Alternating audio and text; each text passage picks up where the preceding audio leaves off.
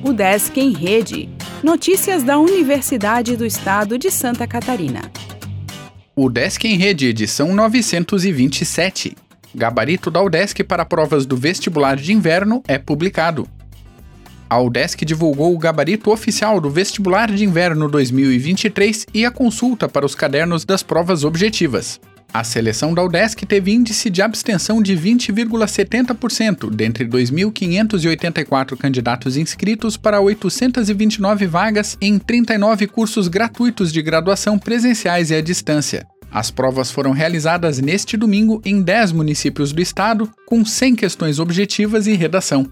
Além da prova presencial, foi possível concorrer pelo histórico do ensino médio e pelas duas opções simultaneamente. No total, foram 6.433 candidatos inscritos para um total de 1.188 vagas pelas duas formas de seleção. O número de vagas do vestibular representa 75% do total do próximo semestre, pois as demais serão preenchidas pelo SISU com notas do Exame Nacional do Ensino Médio de 2022. A lista dos aprovados de todos os cursos sairá a partir de 12 de julho e as aulas do segundo semestre iniciam em 31 de julho.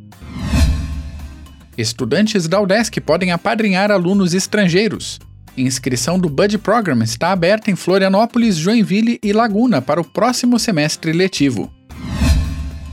Reitor, centros e sindicato falam de demandas da UDESC. A avaliação do semestre dos cursos de pós encerra no sábado. Mestrado em Engenharia Florestal faz inscrição até sexta. Revista Nacional de Finanças premia estudo de professor. Alunos e egressos podem realizar curso de cibersegurança. FAED é parceira de nova biblioteca de penitenciária. Estudantes de música promovem recital em Florianópolis. SEARTE aceita trabalhos para eventos sobre crianças.